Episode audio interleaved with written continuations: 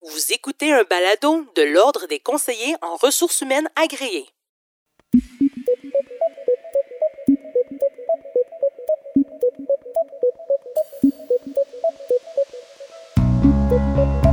RH de Balado célèbre les 60 ans de l'Ordre des conseillers en ressources humaines agréés. Six décennies d'évolution ont façonné l'ordre qu'on connaît aujourd'hui. D'où on vient et surtout à quoi s'attendre pour l'avenir de notre profession. Bonne écoute!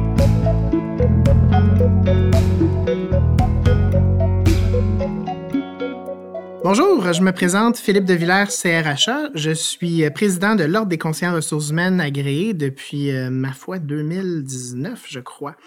Alors, euh, bien, bonjour à tous. C'est un plaisir de vous jaser aujourd'hui dans le cadre du balado euh, pour souligner le 60e anniversaire de notre ordre. C'est un peu, c'est un peu, je vous cacherai pas, je suis un peu intimidé de faire ça. 60 ans de profession, c'est beaucoup de pression, mais je pense qu'on va avoir, euh, on va avoir du plaisir. Euh, avec moi aujourd'hui en studio, Marianne Plamondon, CRHA, qui a été présidente de l'Ordre entre 2017 et 2019. Bonjour Marianne. Bonjour. Ainsi que Richard Blain, euh, CRHA Distinction Fellow, qui a été président du CA de l'Ordre, lui, de 2015 à 2017. Bonjour Richard. Bonjour Philippe. Je vous laisserai la chance de vous présenter un petit peu plus en détail. Je vais faire une brève, une brève introduction à notre podcast. Donc, il y a 60 ans, en fait, naissait l'Ordre des conseillers en ressources humaines agréés. Euh, à cette occasion, ben, c'est pour ça qu'on s'est rassemblés entre nous pour faire un petit retour en arrière, essayer de célébrer notre profession, voir ce qui s'en vient en avant. Euh, à l'origine de l'ordre se retrouve l'Association des diplômés en relations industrielles de l'Université Laval et de l'Université de Montréal qui a été formée en 1961. Euh, ensuite, en 63, par le biais d'une loi privée, la Société des conseillers en relations industrielles était née, donc vraiment la naissance de notre profession euh, au sein du système professionnel québécois. Dix ans plus tard, on devient formellement l'Ordre professionnel des conseillers en relations industrielles du Québec, qui a fusionné avec l'Association des professionnels en ressources humaines du Québec en 97 pour rassembler l'ensemble des professionnels de la gestion des ressources humaines sous un même chapeau, une même organisation. Euh, Aujourd'hui, ben, ce qu'on va se demander, c'est comment on s'est transformé au cours de ces années. On a, euh, on a des témoins privilégiés de ça aujourd'hui parmi nous. Alors, euh, bien hâte de vous entendre là-dessus, monsieur, madame. Puis vraiment, c'est quoi les prochaines étapes pour notre profession? On le sait, notre environnement a beaucoup changé ces dernières années, fait ça va être le fun de, réfléchir là-dessus. mais avant de se lancer, Marianne, j'aimerais peut-être que, que tu nous parles un petit peu plus de ton parcours puis que tu te présentes de façon un petit peu plus complète. Rapidement, euh, je suis en fait euh, avocate euh, de formation. J'ai pratiqué le droit et dans le cadre de mon MBA à HEC Montréal, j'ai fait là, beaucoup, beaucoup de cours en matière de ressources humaines et c'est là que je me suis impliquée davantage en ressources humaines et qui m'a amené à la fin de mon MBA, compte tenu que j'avais fait tout le parcours orienté RH, à faire mon examen de l'ordre pour devenir membre de la profession. Et par la suite, j'ai commencé à m'impliquer à l'ordre des conseillers en ressources humaines agréés et il y avait la possibilité de se présenter au conseil d'administration. Et c'est là que j'ai tenté ma chance, j'ai réussi à me faire euh, élire sur le, conseil et de fil en aiguille, euh, je me, suis retrouvée à la présidence après avoir euh, succédé à, Richard. et donc, en gros, c'est ça. Je pratique toujours le droit, mais j'ai toujours un intérêt marqué pour les RH. beaucoup de, je fais beaucoup de formations aussi en matière de RH. Et donc, c'est quelque chose qui, qui m'a toujours intéressé, là, puis que, dans lequel je, me, je poursuis mon parcours. Là. Et, je me, et je, me, je me permets de faire du pouce sur ce que tu dis. J'ai une petite anecdote à raconter à ce sujet-là. Je me souviens de notre première rencontre, il y a de cela vraiment beaucoup trop longtemps. Euh, je me souviens des choses que tu avais dites. C'est ben oui, je suis avocate, mais moi, je me considère vraiment beaucoup comme une personne de ressources humaines. Ça m'interpelle, cette profession-là. Fait que c'est le fun de voir aussi comment ça s'est. Euh, ben à la fin, on fait du conseil RH. Euh, donc, oui, on prend en compte les, enjeux peut-être juridiques, mais à la fin, c'est du conseil RH. Quand vient le temps de décider, est-ce qu'on prend une décision de congédier quelqu'un? Est-ce qu'on prend une décision de de faire une enquête, comment on va faire l'enquête, tout ça, c'est très RH comme, approche, mais euh, ça a toujours été un peu euh, ma façon d'approcher les choses, puis ça m'a bien servi. Très intéressant. Ça va être le fun aussi de parler comment, tu avec tes yeux, de, de, bon, évidemment, de ton background juridique, comment toi, tu vois l'avenir de la profession versus des gens comme moi qui sont beaucoup plus, mettons, background ressources humaines. Fait que je pense qu'il devrait y avoir beaucoup de points de connexion, mais peut-être certaines, certaines divergences. Ça va être intéressant. Euh, Richard, je te laisse te présenter un petit peu plus en détail. Je pense que tu as beaucoup de choses à nous raconter, toi, aujourd'hui. Ben oui, en fait, si je commençais depuis le début, ça serait un peu trop long. en fait, euh, je suis membre de l'Ordre depuis 1992, donc ça fait euh, cette année, là, 31 ans, membre de l'Ordre Euh, en fait, aujourd'hui, depuis, euh, je suis maître d'enseignement à HEC Montréal. J'enseigne euh, la gestion des ressources humaines, responsable du certificat en gestion des ressources humaines. Ça, je fais ça depuis huit ans, mais c'est un peu ma troisième carrière. La première a été commencée comme praticien, donc responsable de ressources humaines, directeur ressources humaines, vice-président ressources humaines pour différentes organisations où j'ai eu énormément de plaisir. Après ça, la deuxième carrière, ça a été plus comme consultant. J'ai travaillé dans différents euh, grands groupes de consultation, CECAR, euh, KPMG, et depuis huit ans maintenant, je consacre mon temps à l'enseignement dans le cadre de HEC, mais aussi à l'extérieur de HEC, avec différents partenaires. Je fais encore un peu de consultation, et, et, puis je me passionne pour la gouvernance et la place des CRHA, CRIA au niveau de la gouvernance des organisations. Hmm, très intéressant. Ça fait partie aussi de la stratégie actuelle de l'ordre, euh, de voir à ce qu'on soit de plus en plus présent au niveau de la profession. Euh, mais si vous voulez, on va bien se... Lançons-nous dans le, dans le thème du sujet. Euh, donc, bon, inévitablement, il y, il y, a eu beaucoup de jalons dans notre profession depuis 60 ans. Je pense que le contraire serait inquiétant. mais on pense entre autres en 1973, quand le Code des professions du Québec a consacré son, son existence, lui octroie un titre réservé en 77, le code de déontologie qui a été adopté, euh, ou même en 86, quand on a eu une structure permanente au début. Bon, c'est aujourd'hui, il, y a quand même assez grosse permanence à l'ordre, mais c'est le fun de voir euh, le chemin parcouru. Donc, euh, peut-être peut-être toi, Richard, j'aimerais t'interpeller en premier. Toi, pour, pour toi, les moments marquants de notre histoire qui ont vraiment contribué à crédibiliser puis professionnaliser notre profession au niveau ressources humaines et relations industrielles? Ben oui, ben, comme tu le mentionnes, Philippe, il y en a eu plusieurs. Euh, mais on ne peut pas passer à côté la fameuse fusion en 97 entre l'Ordre des professionnels en relations industrielles et l'Association des professionnels en ressources humaines. Je pense que ça a été un moment marquant, un jalon marquant, parce qu'on a unifié là, au Québec nos forces en ressources humaines et en relations industrielles. Ça, ça a été un moment marquant. Je dirais, euh, l'autre aussi, euh, qui, qui, est arrivé plus euh, je dirais doucement, ça a été l'instauration de la formation obligatoire. Alors, on l'a on l'avait pas vu comme ça nécessairement, mais on s'aperçoit aujourd'hui avec le recul que ça, ça a eu, en tout cas à mon point de vue, ça a un impact majeur sur la professionnalisation de notre profession. Puis, euh, plus dernièrement, l'événement où moi j'ai été témoin, parce que j'ai été un, participant actif à cet élément-là en 2015-2016, la réintégration de l'ordre au sein de l'Association canadienne des ressources humaines. Encore là, je pense qu'on joue maintenant un rôle euh, important au, sein de l'Association canadienne comme leader euh, en termes de ressources humaines, là, puis d'expertise euh, pour toutes les autres provinces aussi. Donc ça, je pense que c'est trois jalons importants. Mais il y en a eu plusieurs. Hmm. J'ajouterais peut-être aussi euh, l'examen obligatoire d'entrée pour faire partie de l'ordre. c'est sûr que lorsqu'on a instauré ça, ben, on a assuré là, une certaine qualité là, des compétences des, des membres. je pense que c'est un autre élément là, qui a été marquant.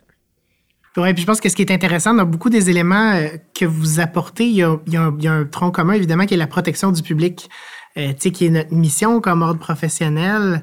Euh, fait que Marianne, peut-être dans cette perspective-là, j'aimerais t'entendre comment tu vois cette évolution-là de la perception de la protection du public à l'intérieur de comment l'ordre a progressé. Ben, c'est certain qu'avec euh, maintenant on a on a des membres qui se font enquêter. il y a on a le syndic est très très, très euh, actif à s'assurer de la qualité euh, des, des, des, services qui sont rendus par nos membres à leurs différents clients. Euh, et c'est sûr que cet élément-là, le fait que maintenant on a tout une, un système au niveau du syndic, au niveau de la protection du public, ben, c'est sûr que ça a augmenté là, les qualités là, des, des des membres de la profession.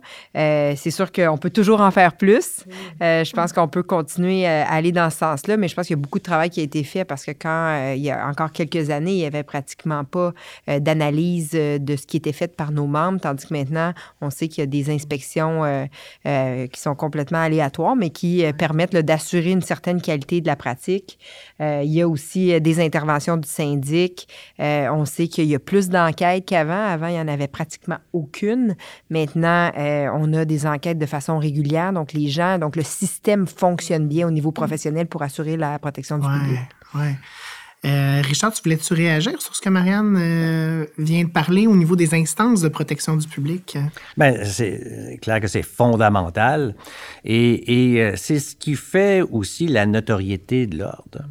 Euh, ce qui fait aujourd'hui que lors des les professionnels en ressources humaines et en relations industrielles sont euh, bien reconnus et de plus en plus reconnus, mais veut, veut pas cet élément-là de mettre de l'avant euh, la protection du public, l'inspection professionnelle, la formation continue, ben, c'est des éléments fondamentaux. Là. Je pense qu'il y a quelque chose d'intéressant aussi à travers ça, c'est que, tu sais, c'est puis c'est toujours, on, on, le sait, les gens ont le choix d'être CRHA ou CRIA, donc ils sont pas obligés de faire partie de l'ordre pour pratiquer la profession. Euh, puis c'est un choix, moi je dis souvent, c'est un choix où tu dis, ben je volontairement, je me je m'oblige à des standards de pratique très, très élevés. Je m'oblige, Marianne, comme tu disais, si jamais tu as la perception, toi, monsieur ou madame le client, cliente, que je fais une niaiserie, tu peux appeler le syndic. Je me fais inspecter, euh, que je ne choisis pas, mais que je dois évidemment euh, faire patte blanche. Euh, donc, toutes les obligations volontaires. Puis, je le sais que dans le passé, on s'est souvent posé la question quand on venait rajouter des obligations. Tu sais, bon, vous avez parlé de, de on a, parlé entre autres quand l'examen est arrivé, quand on a mis le bac obligatoire, les 60 heures de formation, je m'en souviens, il y a un point où on allait radier vraiment beaucoup de gens, puis on était tous derrière la table, mais mon Dieu, qu'est-ce qui va se passer à notre profession? Puis on a vu l'effet inverse dans les faits sur la profession. Euh, on a vu les renouvellements augmenter en pourcentage, le nombre de membres toujours être en, forte croissance. C'est comme si à chaque fois où il y avait un événement qui se produisait, où on venait euh, ajouter de l'importance de la protection du public, notre profession répondait présent. Exactement. Puis moi, j'étais là autour de la table du conseil à ce moment-là quand on a pris cette décision-là, puis on y a réfléchi, puis on a eu des, des, des longues heures de débat parce que notre crainte, c'était justement celle que tu mentionnes, Philippe. Comment les membres vont réagir à ça? Est-ce qu'on va avoir des démissions en Tu parles de 60 heures. Oui, de 60 heures, mm. exactement. Et ça a été complètement l'inverse. Les membres ont très bien réagi à ça parce qu'ils voyaient qu'il y avait vraiment une valeur ajoutée pour leur titre puis pour la profession en général. Exact. Puis au fond, c'est devenu un moment, là, quand arrive le deadline, la, date de tomber pour avoir ses heures, c'est un moment de renouveler ses connaissances. Puis, euh, moi, personnellement, j'apprécie ce moment-là parce que, bon, ça te fait un on, ça fait réfléchir à toutes sortes de choses auxquelles on pense pas nécessairement dans notre pratique au jour le jour, mais au fond, c'est bienvenu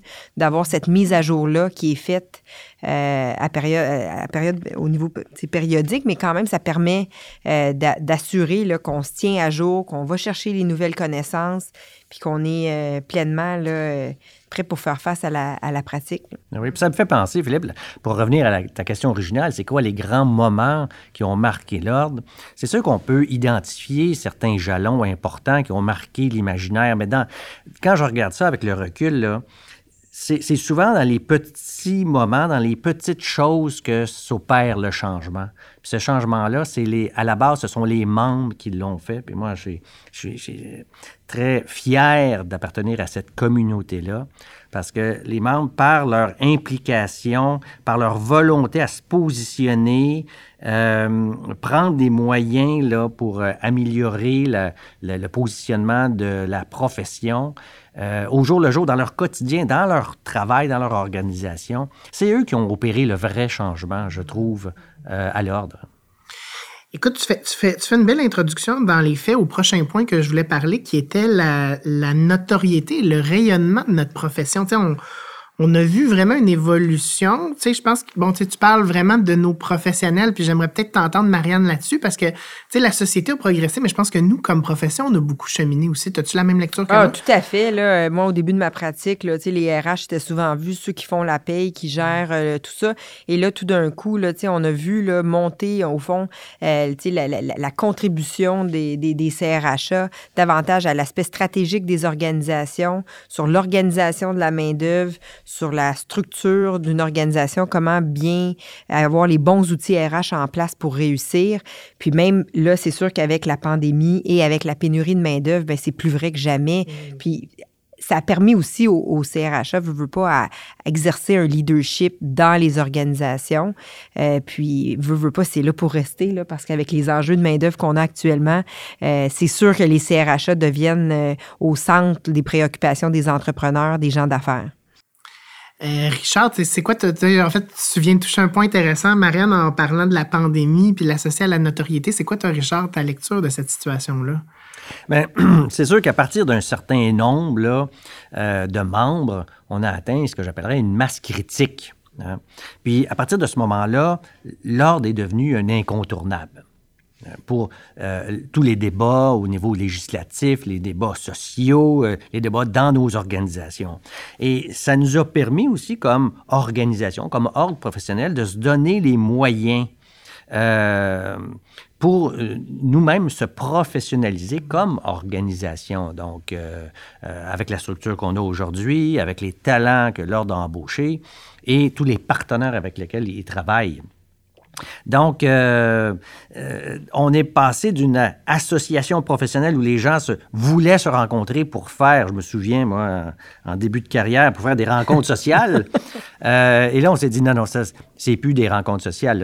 oui, il y a ça, partager, échanger, etc., rencontrer des gens mais, euh, avoir une plus grande influence au sein de l'organisation puis de la société, c'est là qui, qui, s'est développé les vrais enjeux, puis le, vrai focus de, de, tous les membres, dans le fond. Ah, puis c'est intéressant ce que, ce, que, ce que tu mentionnes, puis je vais me permettre de faire du pouce là-dessus. au début de la je reviens encore une fois sur la pandémie. au début de la pandémie, quand la société était comme tout le monde un petit peu sur, sur la panique, qu'est-ce qu'on fait? L'ordre rapidement a organisé un colloque dans la, dans la semaine suivante.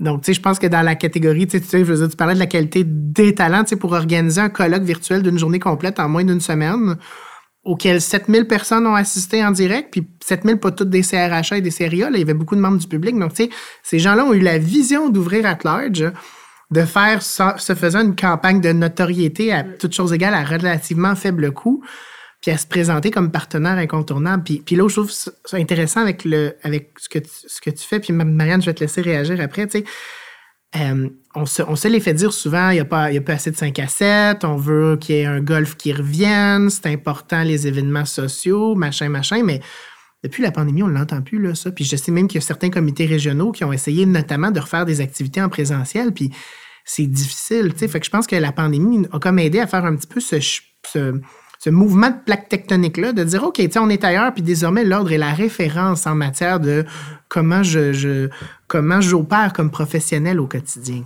Bien, c'est sûr qu'avec la pandémie, bon, l'enjeu de tous étaient RH. Je pense que l'Ordre a réussi à se positionner rapidement comme leader pour envoyer autant dans les médias que par des, des grandes conférences. Puis il y en a eu plusieurs. Là. Tu parles de la première, mais il y en a eu euh, une bonne, euh, une bonne dizaine de conférences sur comment gérer la nouvelle réalité du travail en lien avec la pandémie et tout ça. Je pense que ça a donné des outils, pas juste aux membres, mais à toute la société au complet, euh, juste par les articles informatifs aussi, dans, souvent Manon qui parle dans les médias. il y a de l'information, il y a des sondages qui sont faits par l'Ordre. Je pense que c'est là que l'Ordre, en tout cas, est allé vraiment cristalliser son leadership en matière de tout ce qui est euh, gestion de main-d'œuvre. Et c'est pas fini parce qu'on le voit en ce moment, c'est quand même un des titres euh, les, plus, euh, les plus à l'avant-scène à l'heure actuelle dans les médias. L'enjeu du télétravail, de la nouvelle organisation du travail, ça, ça, va juste s'accroître, surtout avec la pénurie de main-d'œuvre. Et je pense que l'Ordre a su saisir l'opportunité et se mettre à l'avant-plan. Puis maintenant que c'est réussi, ben, c'est sûr que ça a crédibilisé l'ensemble des membres, l'ensemble de, de, la communauté euh, CRHA. Tellement, tellement. Puis j'ai le goût de raconter l'anecdote. J'étais dans un comité de relations de travail, je pense en début 2021, puis la partie syndicale m'a ramené dans le CRT le guide de l'ordre qui avait été produit sur le, sur le, sur le retour au travail adéquatement. Puis là, il me parlait des meilleures pratiques qui étaient recommandées là-dedans.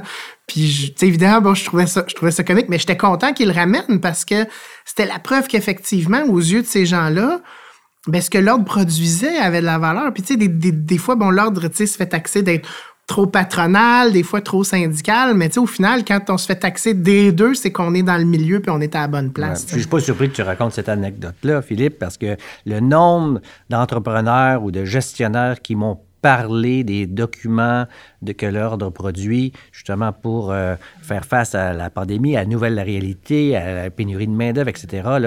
C'est indescriptible le nombre de, commentaires que j'ai à ce niveau-là. Donc, ça me fait penser que au début, euh, pour revenir sur la question historique, l'ordre, on, essayait de se regrouper ensemble, de se définir ensemble, puis à un moment donné, euh, là, on s'est dit qu'ensemble, on était beau, on était fin, on était intelligent, puis tout était bien beau. Mais après ça, là, on, s'est ouvert vers l'extérieur, vers les organisations. Euh, depuis les dernières années, puis ça, ça s'est passé, là, même un peu avant la pandémie. Et, euh, on peut vraiment jouer comme ordre, comme professionnel en, gestion des ressources humaines, un rôle important dans la société. Mm. Une chose qui est intéressante aussi, c'est qu'il y a une multitude d'expertises au sein des membres de l'ordre. Mm. je pense que dans les positionnements, dans les prises de position, dans les formations en lien avec la pandémie, l'ordre a réussi à aller chercher toutes les expertises différentes puis les mettre à l'avant-scène. Parce qu'on s'entend, bon, il y en a qui sont généralistes, mais il y en a qui sont experts en rémunération, il y en a qui sont experts en régime euh, de retraite. Il y en a qui sont experts dans toutes sortes de champs. Il y a, toutes sortes d'expertises. Puis je pense que ça aussi, ça a été une façon de crédibiliser la, profession en mettant de l'avant-scène tout l'éventail de services que nos membres peuvent offrir.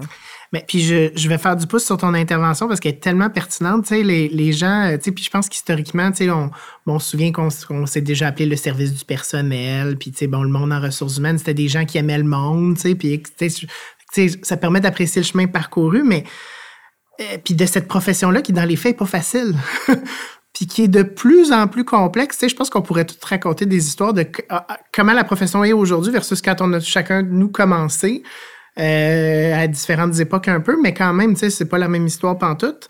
Euh, fait que, comment qu'on... Euh, j'aimerais vous entendre comment, comment nos professionnels dans les organisations peuvent continuer à travailler pour renforcer cette posture stratégique-là? Mais je pense qu'ils l'ont fait notamment là, en matière de, de harcèlement, on a réussi à beaucoup se hisser là, au sein des conseils d'administration. De plus en plus, on demande qu'il y ait au moins un membre spécialisé avec de l'expertise RH euh, au sein du conseil d'administration. C'était pas le cas il y a une dizaine d'années. Là. Et là, maintenant, on veut avoir quelqu'un qui a de l'expertise ressources humaines en ressources humaines pour intervenir au sein des grandes orientations des organisations. Donc ça, c'est un élément. Puis je pense que ça va juste continuer à, augmenter cette volonté-là des organisations d'avoir de l'expertise au sein du conseil. Puis c'est sûr que quand l'expertise est au sein du conseil, bien, ça descend après ça dans l'organisation, dans la façon que ça s'opérationnalise. Mais euh, il, reste que ça aussi, c'était quand même un grand, un grand pas en avant quand les organisations commençaient à dire, ben ça nous prend au conseil quelqu'un qui a l'expertise puis qui peut nous conseiller adéquatement sur les prochaines étapes en matière de main-d'œuvre. Ah oui.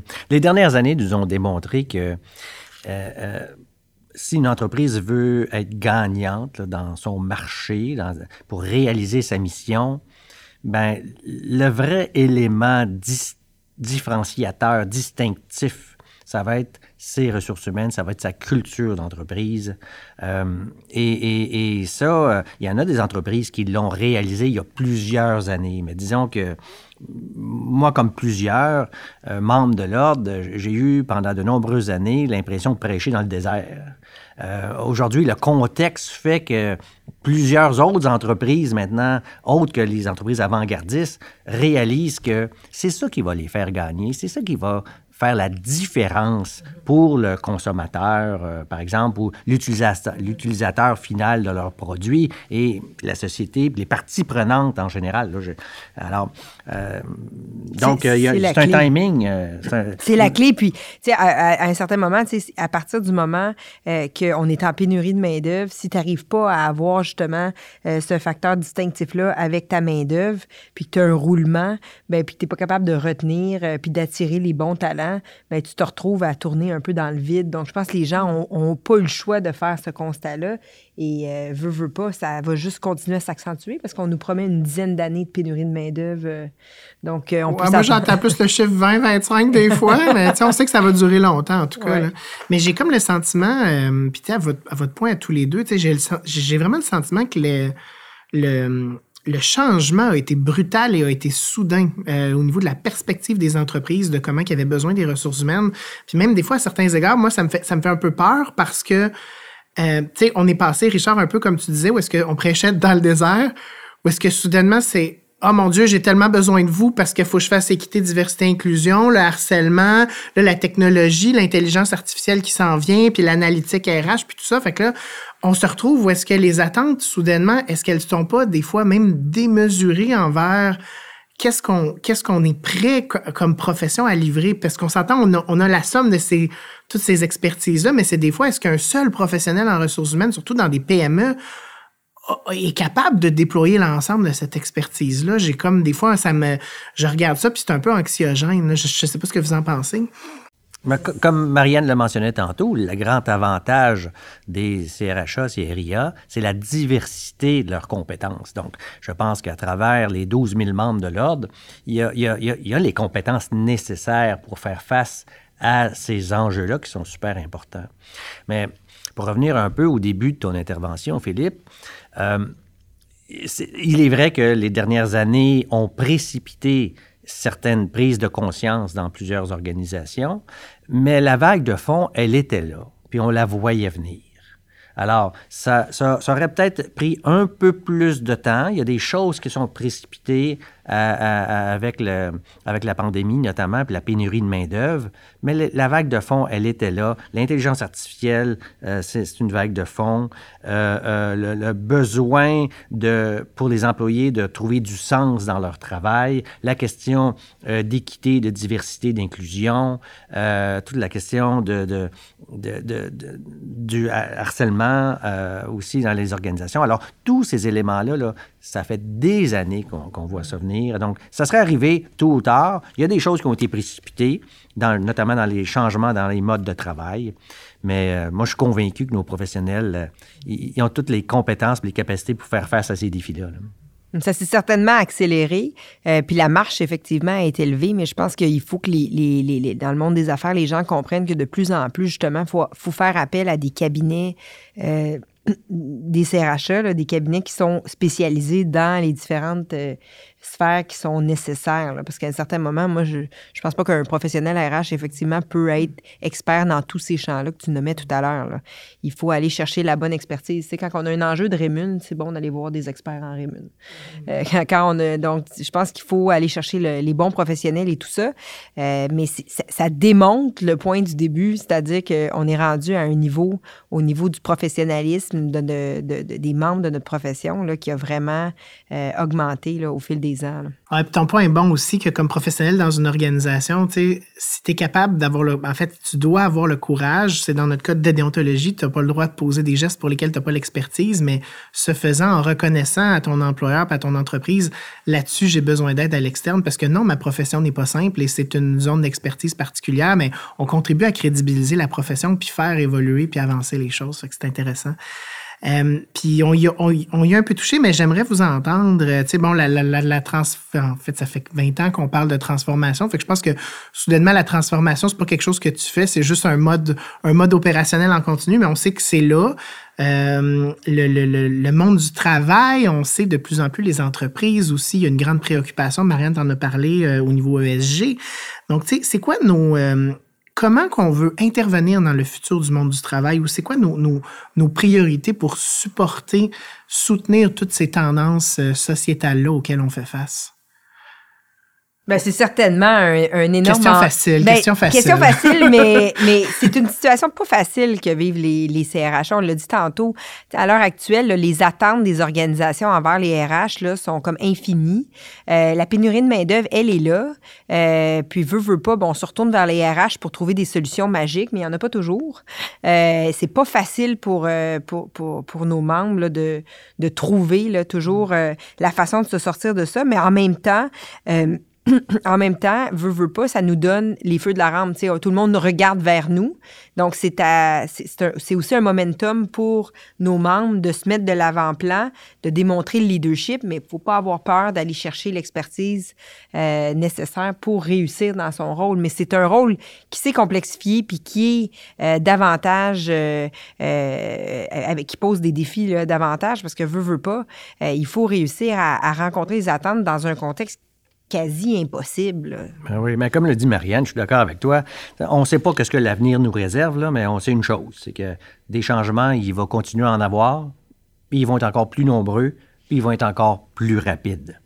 il y, a même certains auteurs qui nous disent qu'on arrive là, au bout de ce que le capitalisme pouvait donner. alors là, c'est toute une façon de repenser euh, euh, le rôle de l'humain dans nos organisations. Alors, si les CRHA, CRIA ne sont pas au cœur de cette réflexion-là, je, me demande où ils sont.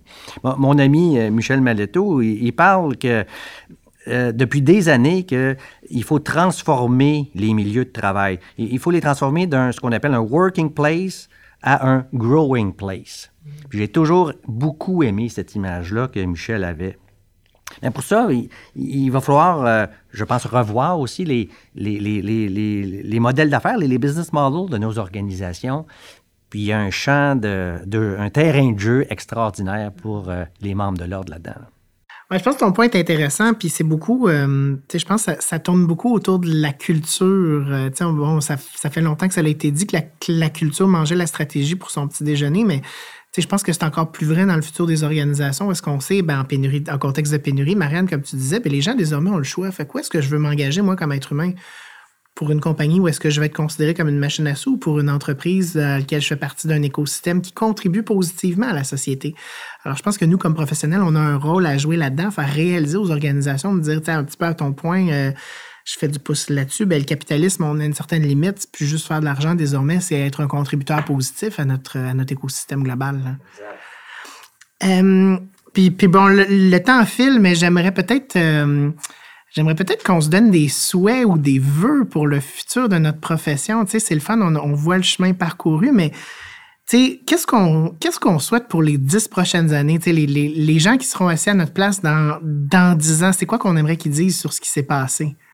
Je pense que c'est accroître le, continuer à accroître le, le, leadership. Il y a eu un énorme pas en avant qui a été fait dans la, la dizaine d'années euh, passées. Mais je pense que dans les dix prochaines, il faut continuer dans ce sens-là. Euh, puis c'est aussi de, de, rester pertinent, de rester, euh, de, de, de, créer de la valeur euh, autant dans nos organisations que dans la société en général, je pense l'ordre a, su saisir les opportunités euh, dans ce qu'on a vécu dans les dernières années. Euh, ben, il faut continuer à le faire comme ça. Euh, puis je pense qu'on va juste continuer à avoir une augmentation du nombre de membres, puis une augmentation de l'impact des membres dans les organisations de cette façon-là. Ah oui, je suis tout à fait d'accord, Marianne. Euh, déjà, l'ordre avec un conseil fort, un conseil, euh, conseil d'administration fort, un conseil d'administration professionnel, une organisation en phase avec ses valeurs, euh, continue d'être une référence en termes de connaissances et d'expertise pour, pour la société, en termes de gestion des ressources humaines, fédérer les, tous les acteurs de notre écosystème. Et ses membres. Donc, c'est là que réside la plus grande force de notre ordre professionnel. Puis, c'est les membres qui ont ça entre les mains. C'est eux qui vont pouvoir faire la différence. Euh, ben, moi, si vous allez m'excuser, je vais me permettre d'avoir deux souhaits pour, euh, notre profession, puis euh, je me le permets comme je suis l'animateur. On va dire que je me suis donné un petit privilège. Le premier, ça touche un petit peu ce que tu parles au niveau de au niveau de l'écosystème, en fait, moi, ce que j'aimerais, c'est vraiment qu'on soit reconnu comme une des professions les plus transformationnelles euh, au Québec. Parce qu'on sait le système professionnel euh, est beaucoup sous les feux de la rampe en ce moment. On entend beaucoup parler du secteur de la santé. Euh, il, y a, une remise en, en, question constante. Malheureusement, il y a beaucoup de sucre qui est cassé sur le dos des professions. Puis je pense que notre profession, comme on voit les choses, est beaucoup plus organique, beaucoup plus beaucoup plus humaine, beaucoup plus pour faire du sens. Euh, fait que je nous souhaite que dans dix ans, on soit vraiment un acteur clé dans cette transformation-là du système professionnel québécois, puis qu'on soit vu, euh, puis qu'on soit vraiment perçu à notre juste valeur. Fait que ça, c'est le numéro un. Puis le deuxième, mais il va un petit peu dans cette lignée-là, mais il est un peu différent en même temps. Je souhaite qu'on soit perçu comme une, euh, comme une profession au sein des organisations qui est un qui est un moteur de changement. Donc, qui n'a pas peur d'être un peu, des fois même perturbateur, de secouer le statu quo, de changer les choses, de dire les vraies affaires pour vraiment euh, favoriser l'accélération de l'évolution. On parle de transformation, mais souvent les transformations se font à moitié pour toutes sortes de raisons. Puis je pense que nous, on est dans le bon, euh, on est dans la bonne chaise pour ça, ayant la vue globale des organisations, comprenant beaucoup de fonctions, mais ayant aussi une très forte influence. Donc euh, moi, c'est vraiment ce que je souhaite. fait que c'est mes, mes, deux petits vœux, là, je, je m'excuse d'en avoir pris un de plus. Mais c'est excellent, là. Je trouve que c'est des, excellentes idées. Euh, mais une chose est sûre, euh, les défis manqueront pas, je pense, euh, pour les prochaines années. Euh, alors, euh, ben Marianne, un sincère merci d'avoir été avec nous euh, ce, ben, ce midi. On est proche du midi. Comment tu comment as aimé l'expérience de faire le retour sur 60 ans de profession? Mais très agréable, mais surtout très agréable de vous retrouver. Ça faisait longtemps qu'on s'était pas vu, donc c'était un beau moment avec vous. Là. Eh oui, la dernière fois, je pense que c'était un AGA près de chez vous, là, où on a dû répondre à des questions sur pourquoi que ça coûte plus cher d'être CRHA qu'être ingénieur, là, quelque chose comme ça. Euh, Richard, sincère, merci à toi aussi. L'expérience pas trop traumatisante? Non, pas du tout. Euh, grand plaisir. Merci de l'invitation.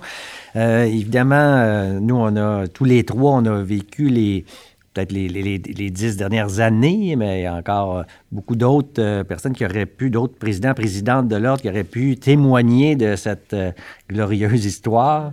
mais c'était un grand plaisir là, de, l'invitation. Merci beaucoup. Merci à vous deux. Euh, sur une base personnelle, j'ai eu beaucoup de plaisir de le faire. Je trouve ça le fun aussi euh, qu'on ait eu la chance de travailler ensemble pour euh, pour, euh, pour, notre, pour notre ordre. Je sens votre engagement à tous les deux pour les prochaines années à continuer à faire rayonner notre profession. Euh, puis le mien, bien évidemment, vous aurez, vous aurez compris, et, tout aussi là. Donc, euh, j'espère que vous avez eu du plaisir à nous écouter. et puis, ben, on a bien hâte aux prochains, aux prochains grands événements qui vont toucher notre profession dans les prochaines années. Puis, ben, le fait qu'on va le faire ensemble avec une communauté diversifiée, une communauté d'experts, mais qui a le cœur à la bonne place puis qui fait les choses pour les bonnes raisons, ben, moi, me donne beaucoup d'espoir pour le futur de la profession. Alors, merci à tous. Merci, Philippe. Merci. À bientôt. Vous pouvez entendre ou réentendre tous les épisodes de RH Le Balado de l'Ordre des conseillers en ressources humaines agréées via les rubriques Balado ou podcast des plateformes Apple, Google Play et Spotify. L'Ordre des CRHA et CRIA, c'est 11 000 conseillers et conseillères en ressources humaines et en relations industrielles agréées. Des professionnels pour qui l'humain est au cœur des organisations.